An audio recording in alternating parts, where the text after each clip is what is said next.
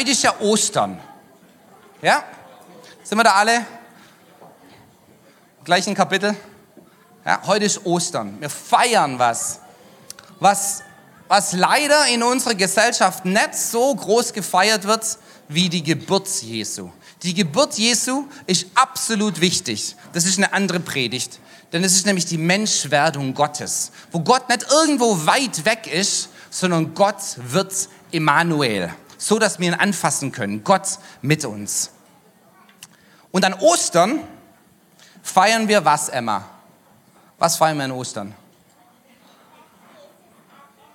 Dass Jesus auferstanden ist. Genau. Ihr habt alle hier das Abendmahl schon gesehen. Ich möchte euch ein bisschen was vorlesen. Im 1. Korinther 15, da schreibt Paulus was über die ganze Sache mit dieser Auferstehung. Warum das so wichtig ist. Warum wir Ostern feiern. Warum es nicht nur mit Karfreitag aufhört, sondern warum ähm, dass es einen Ostersonntag geben muss. Ansonsten ist das, was wir hier machen, absolut Schwachsinn. Paulus sagt es ein bisschen anders. Der sagt es so, ähm, 1. Korinther 15, Vers 12, fangen wir mal an. Wenn aber Christus verkündigt wird, dass er aus den Toten auferstanden ist, wieso sagen dann etliche unter euch, dass es keine Auferstehung der Toten gibt? Unsere Gesellschaft sagt es vielleicht nicht so ausdrücklich, aber die sagt, pff, ist mir eigentlich wurscht. Das hat mit mir eigentlich gar nichts zu tun. Dieses, ob Jesus lebt oder nicht. Hm. Wenn es wirklich keine Auferstehung der Toten gibt, so ist Christus auch nicht auferstanden.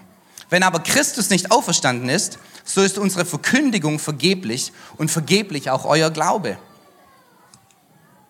Wir werden aber auch als falsche Zeugen Gottes erfunden, weil wir von Gott bezeugt haben, dass er Christus aufgeweckt hat, während er ihn doch gar nicht auferweckt hat, wenn Tote wirklich nicht auferweckt werden. Denn wenn Tote nicht auferweckt werden, so ist Christus auch nicht auferweckt worden. Ist aber Christus nicht auferweckt worden, so ist euer Glaube nichtig, ihr seid noch in euren Sünden. Dann sind auch die, die in Christus entschlafen sind, verloren. Wenn wir nun in diesem Leben auf Christus hoffen, so sind wir die elendesten unter allen Menschen. Okay? Wenn diese ganze Sache mit Jesus nur irgendein Hirngespinst ist, das sich irgendjemand ausdacht hat, dann ist es absoluter Schwachsinn, das wir heute machen. Hoffentlich können da alle Ja und Amen dazu sagen, okay? Haha, es geht aber noch weiter. Nun aber ist Christus aus den Toten auferweckt. Er ist der Erstling der Entschlafenen gewordenen. Denn weil der Tod durch einen Mensch kam, so kommt auch die Auferstehung der Toten durch einen Menschen. Denn gleich wie in Adam alle sterben, so werden auch in Christus alle lebendig gemacht werden. Ein jeder aber in seiner Ordnung. Als Erstling Christus, dann die, welche Christus angehören, nach seiner Wiederkunft. Danach das Ende, wenn er das Reich Gott dem Vater übergeben wird, wenn er jede Herrschaft, Gewalt und Macht beseitigt hat. Denn er muss herrschen, bis alle Feinde unter seine Füße gelegt hat. Als letzter Feind wird der Tod beseitigt. Dieses Ding, das wir vorher gesungen haben, Forever he is glorified. Death, where is your sting? Our resurrected King has rendered you defeated. Dieser Tod ist ein für alle Mal überwunden. Das hat Jesus schon gemacht. Und wir leben in dieser Spannung zwischen dem, was, was er schon gemacht hat und das, wo wir das noch nicht ganz in unserer Realität sehen, es aber trotzdem Wahrheit ist. Ja? Und da steht drin, dass, dass es dahin kommt, ha, dass Jesus alles, dass ihm alles untertan ist, aber dass alles ihm untertan gemacht wird. Selbst der Tod. Das ist das, was wir feiern an Ostern. Dass Jesus auferweckt worden ist und das, ha, dass es nicht darum geht, dass wir irgendwelche Lieder singen. Dass es nicht darum geht, dass wir ah, Geld geben oder uns nicht verhalten, sondern dass es hier darum geht, Leben und Leben im Überfluss zu haben. Und das, wo in unserem Leben noch Tod hast, ja, Ganz praktisch in unseren Körpern, wo, es, wo wir noch nicht gesund sind, da gibt es einen Gott, der sagt, ich habe das überwunden. Wo es in unseren Beziehungen noch kriselt, wo, wo Ehen drunter leiden, wo Kinder, Vater, Kinder, Mütter, Kinder Beziehungen drunter leiden, wo ähm, was auch immer Beziehungen drunter leiden, da gibt es einen Gott, der sagt, ich habe alles in mir versöhnt. Da gibt Hoffnung, es gibt immer Hoffnung. Und genau deshalb wollen wir heute das Abendmahl feiern. Ja? Das ist ein richtiger Festtisch. Denn das spiegelt so diesen Überfluss Gottes wieder. Ja? Das Abendmahl ist Brot und Wein, aber das Herz Gottes hinterm Abendmahl ist keine Knausrigkeit. Es ist kein, ähm, kein schwäbischer Geiz, ja, also ein bisschen halt, ähm, sondern wenn Gott gibt, dann gibt er so viel. Im Psalm 23 heißt, er schenkt mir voll ein und nicht voll so, dass es halt langt, sondern so voll, dass es überfließt. Im Englischen heißt es wirklich, my cup runs over. My cup overflows. Wenn Gott dir einschenkt, dann gibt es eine Sauerei an Segen um dich rum. Ja? Wirklich. Er ist so gut. Er muss mit seiner Güte und mit seinem Segen nicht knausrig sein. Er ist nicht begrenzt mit seinem Segen und muss ihn irgendwie aufteilen zwischen seinen Kids und du kriegst halt nur irgendeinen Anteil, sondern du kriegst, was dieser Tisch hier repräsentiert, Überfluss. Das ist sein Herz für dich. Jesus am Kreuz hat nicht um dich gefeilscht.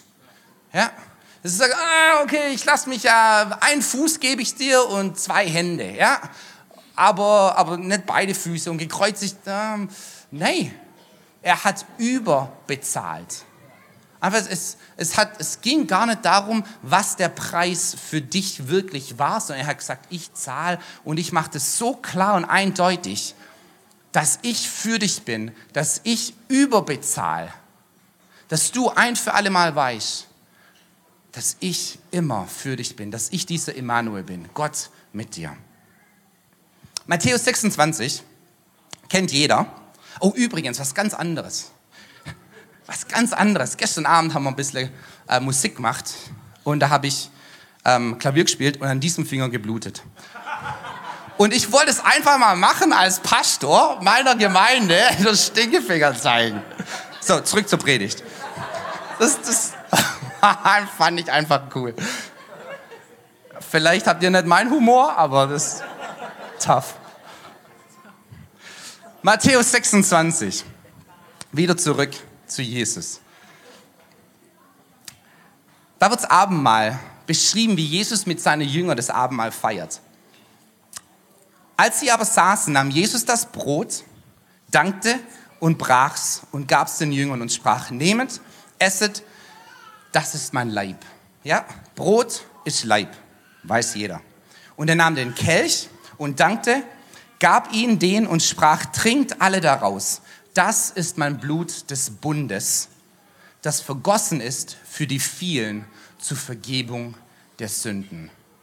Blut ist Wein, vergossen für die vielen zur Vergebung der Sünden. Ja, wer irgendwann mal in der Bibel gelesen hat, ist wahrscheinlich über so ähm, die Abendmahlstelle im 1. Korinther 11 gestolpert. Da wollen wir heute gar nicht so arg drauf eingehen. Da nehmen wir uns mal einen Sonntag Zeit. Aber ich, ich lese einfach bloß ein bisschen was da draus. Denn wer, denn wer isst und trinkt und nicht bedenkt, welcher Leib es ist, der isst und trinkt sich selber zum Gericht. Darum sind auch viele schwach und krank unter euch und nicht wenige sind entschlafen.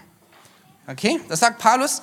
Denn wer isst und trinkt und nicht bedenkt, welchen Leib er isst, sich nicht bewusst ist, was wir da machen, der als Konsequenz wird weiter in Krankheit leben, wird weiter in der Schwachheit leben. Wenn wir das aber umdrehen, als Schlussfolgerung sagen, wenn ich mir bewusst bin, wen ich da zu mir nehme, wenn ich mir bewusst bin, dass dieses Blut meine Erlösung ist, dass dieser Leib meine Heilung ist, dann habe ich da nicht nur Anrecht drauf, sondern das ist mein Erbe. Amen. Uh, ja. Wir genießen das Abendmahl um uns immer und immer und immer wieder daran zu erinnern, dass dieses Ding hier nicht irgendwie eine Hoffnung in der Zukunft ist, sondern jetzt für mich da ist. Jesaja 53, da prophezeit Jesaja über Jesus, über die ganze, wie er gekreuzigt wird, ähm, dass, ähm, dass die ganzen Sünden auf ihm sind. Und dann sagt Jesaja prophetisch, wir aber hielten ihn für den, der geplagt und von Gott geschlagen und gemartert wäre. Aber er ist um unsere Missetat willen verwundet, um um unsere Sünden willen zerschlagen. Die Strafe liegt auf ihm, dass wir Frieden hätten.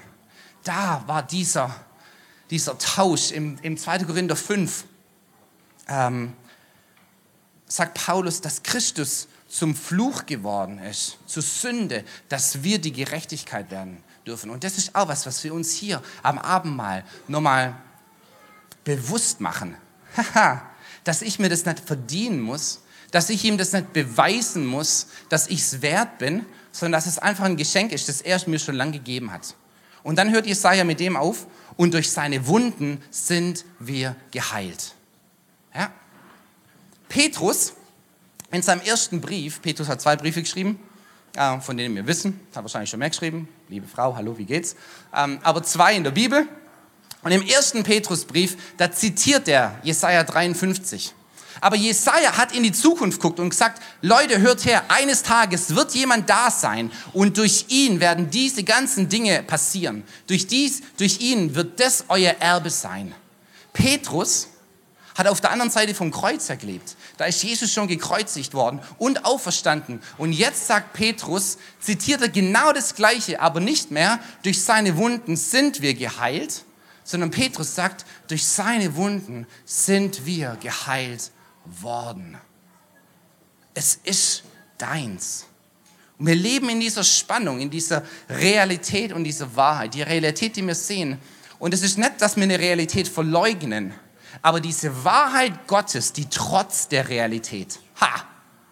Jesus steht da, wo sich, wo sich Krankheit noch erheben will und sagen, es gibt keine Hoffnung. Da steht Jesus und sagt, es gibt aber jemand, der das schon geheilt hat da, wo sich Hoffnungslosigkeit in deinem Leben breit machen will, Depression oder Erschöpfung, da, wo Zerbruch in deinem Leben irgendwie Teil ist oder, oder irgendwelche Zyklen, die ganz ungesund sind von, von Abhängigkeiten oder Verhaltensmustern, wo du einfach so das Gefühl hast, du kommst da nicht raus.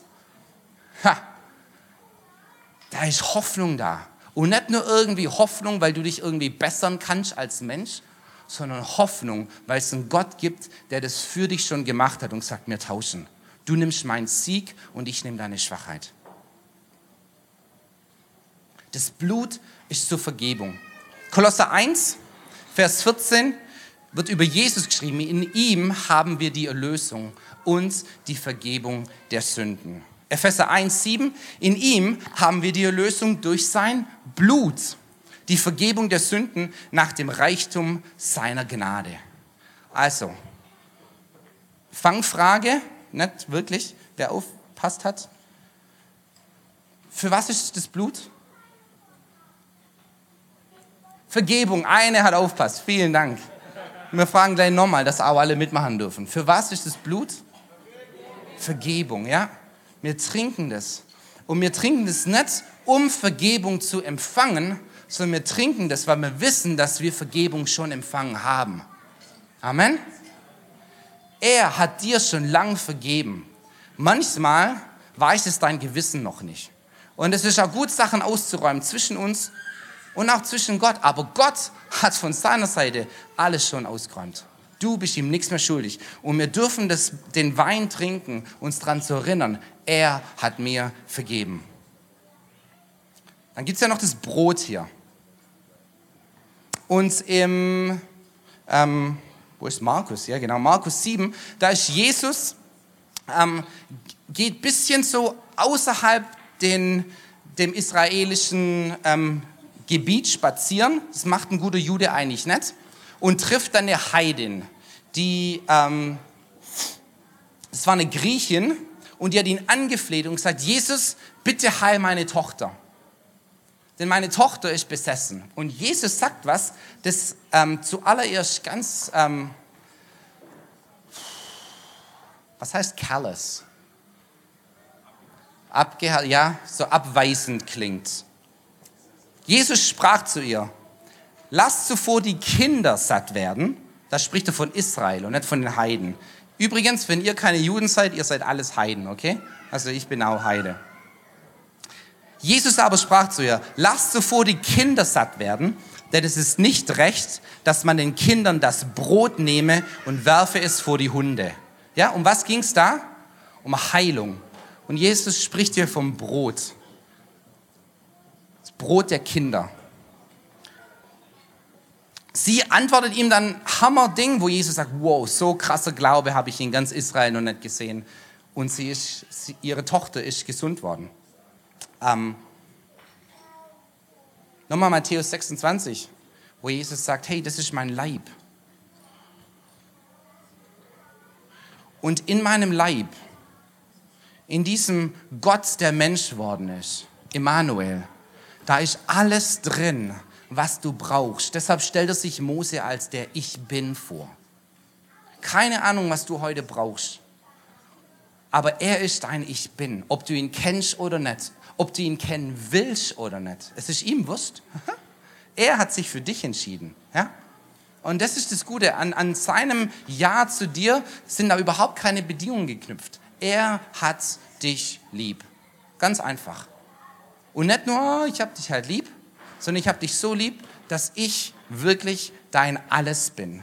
Du brauchst Heilung, da ist deine Heilung drin. Das ist nichts Magisches, das hier mit dem Brot passiert. Aber das ist dieses dran erinnern, sich bewusst werden. Wie Paulus, im, im, was ich vorher vorgelesen habe, im 1. Korinther 11. Wenn wir uns bewusst sind, wessen Leib wir essen. Und dann ist es nicht nur ein Versprechen Gottes, dass dir, ich verspreche dir, dass ich dir irgendwie deine Sünden vergebe und dich irgendwann mal heile, sondern das ist dein Anrecht, dein Erbe, dein Heute, in dem du heute leben kannst. Dieses Versprechen, diese Prophetie, diese Zukunftsverheißung von Jesaja hat, hat Petrus ein für alle Mal ganz klargestellt: hey, das ist schon passiert. Das ist für dich jetzt. Amen. Können alle nur mit? Also wir feiern das jetzt. Und wahrscheinlich haben viele von euch das Abendmahl noch nie so genommen. Ja? Wenn, wenn ihr das sehr ähm, nüchtern nehmen wollt, dann dürft ihr das absolut nüchtern nehmen. Ähm, aber das Kreuz ist nicht der traurigste Platz des Universums, sondern der Platz, wo die absolute Freude Gottes über dich, so sehr hat Gott die Welt geliebt, dass er sich für dich gegeben hat. Das Kreuz ist der, der Platz im Universum, wo die Liebe Gottes dieses scheinbar unmögliche Ding ein für alle Mal überwunden hat. Wo wir feiern dürfen, dass Jesus das getan hat für uns, was wir nicht selber tun können. Und dann dürfen wir da richtig reingehen. In guck mal, das ist sogar Opferlamm, das. Äh, ein Osterlamm, sehr cool. Osterhasen auch. Das steht in der Apokryphen drin. Über der Osterhase. ähm, aber ich lade euch jetzt ein, alle zusammen, das, das, das, da müssen wir jetzt keine Schlange bilden oder so, sondern seid da auch ein bisschen, wir dürfen jetzt feiern. Gestern Abend gab es auch ein Buffet, da stand man zwar schon irgendwie anständig an, aber das war nicht, da, habe ich nicht darauf gewartet, dass mich jemand bedient, sondern da war eine Vorfreude in mir, uh, da gibt es was Leckeres zum Essen. Hier ist was viel, viel Besseres. No offense. Ja, hier, hier ist was viel, viel Besseres. Hier ist der Leib Jesu, das Blut Jesu, das wir heute feiern, dass er auferstanden ist, dass er lebt.